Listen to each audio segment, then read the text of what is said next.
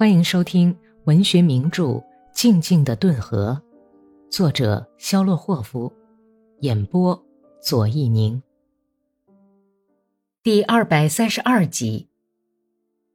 奥西普·达维多维奇，我们是很了解你的。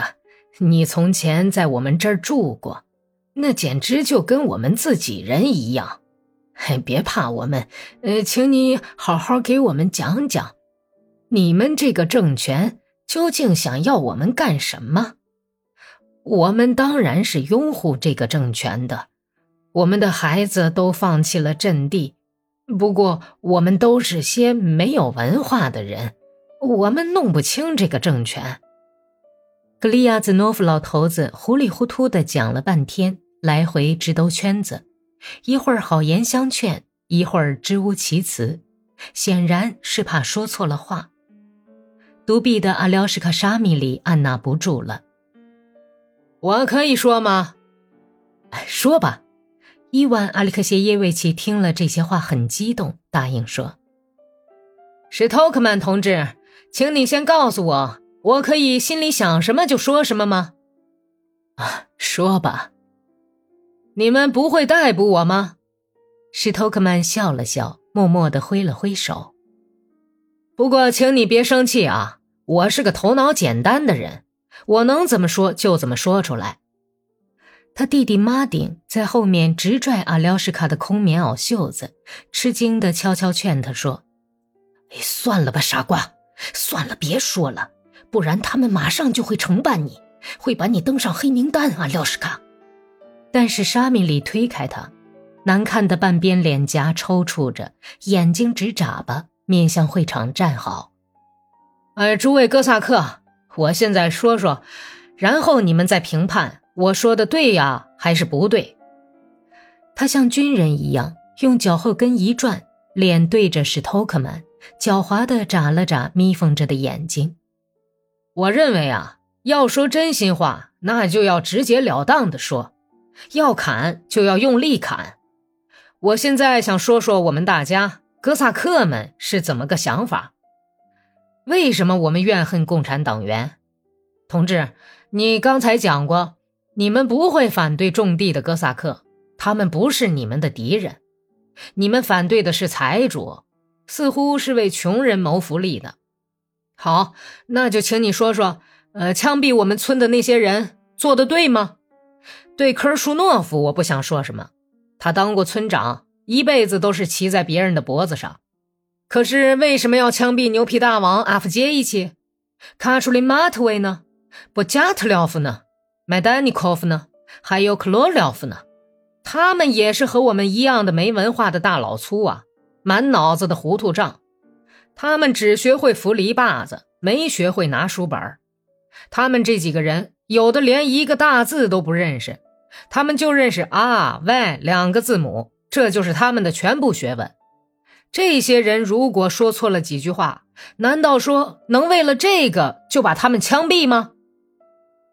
阿廖什卡缓了一口气，往前迈了一步，空棉袄袖子在胸前直晃，嘴歪到了一边。你们把那些说了几句胡话的人抓走了，把他们都枪毙了。可是那些商人，你们却一个也不动。因为商人用钱从你们手里赎买了他们的性命，我们可是没什么东西可以用来赎命的。我们掘了一辈子地，连大票子都没见过。那些被枪毙的人，只要能保住自己的性命，也许把最后一头牛从棚里赶出去卖掉，也甘心情愿。但是你们并没有向他们摊派军饷，你们把他们捉了去。就把他们的脑袋砍了下来。要知道，在韦申斯克发生了些什么事情，我们全都了解。那儿的商人和神父全都平安无事，在卡尔金大概也都活得好好的。四面八方发生了些什么事情，我们早都听说了。俗话说：“好事不出门，坏事传千里”嘛。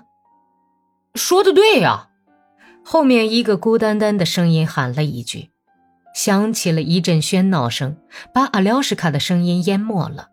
但是阿廖什卡等了片刻，也不去理会史托克曼举起的手，继续吼叫：“我们也明白，也许苏维埃政权是好的，不过那些当了官的共产党员们却想把我们用一勺子水淹死，他们要向我们报一九零五年的仇。”这些话我们是从几个红军步兵战士那里听来的，而我们哥萨克自己是这样议论的。共产党员是想把俺们斩尽杀绝，把俺们全都绞死，要把顿河地区的哥萨克一扫而光。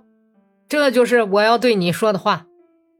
我现在就像个醉汉一样，心里想什么，嘴里就说什么。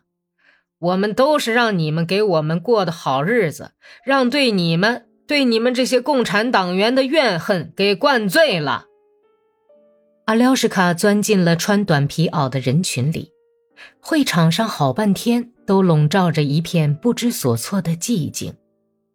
史托克曼说话了，但是从后面发出的呼叫声打断了他的话。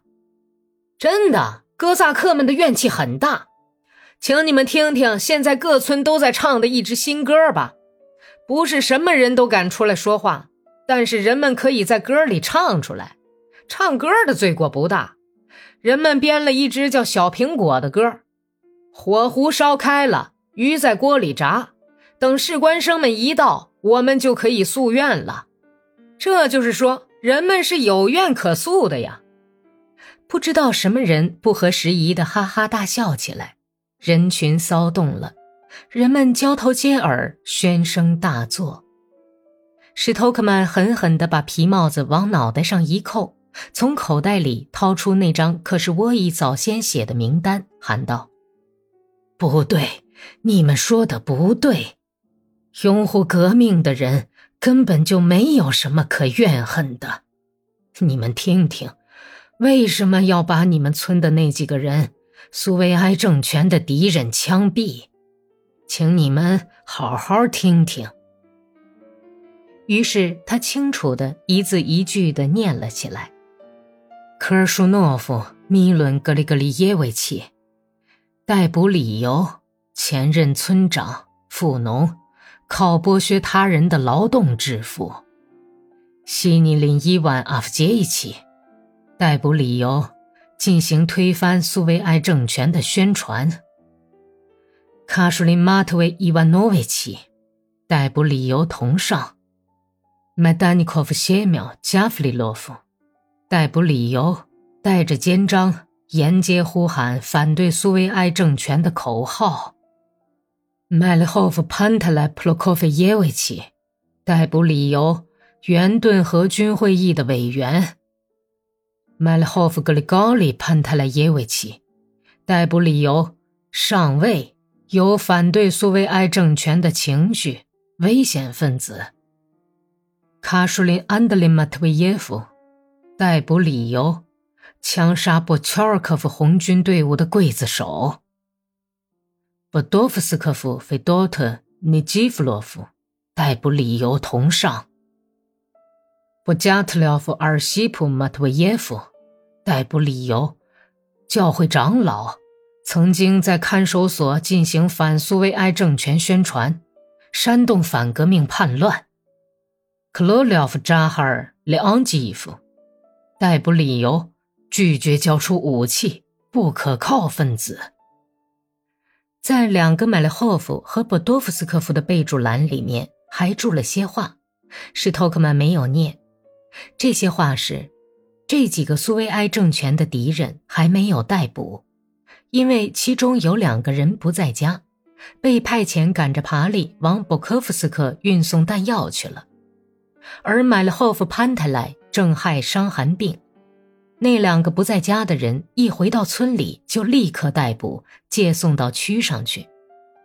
潘特莱普洛科菲耶维奇等能下床就逮捕。会场上沉默了一会儿，接着就爆发出一片吼声：“不对呀！他们说过反对政权的话，你瞎说！为了这些鸡毛蒜皮的事，就要这么对付他们？”难道你钻到他们肚子里去看了？这是对他们的污蔑。史托克曼又讲起话来，大家好像都在注意的听，甚至还有些人发出赞许的呼声。但是等到他最后提出分那些跟随白军逃走的人们的财物时，回答的却是一片沉默。怎么的？你们嘴里都含着水吗？伊万·阿里克谢耶维奇恨恨地问。人群像喷射出去的枪沙子似的向会场出口涌去。一个赤贫的哥萨克，外号叫“生铁头”的谢姆卡，本来犹豫不定地往前走了几步。但是立刻又变了主意，他挥了一下手套，说：“等财主们一回来，到那时候就该傻眼了。”史托克曼还想劝说人们不要散掉，可是可是沃伊气得脸色灰白，悄悄对伊万·阿里克谢耶维奇说：“我说过，他们不会要的，把这些财物烧了也比分给他们好。”本集播讲完毕，感谢收听。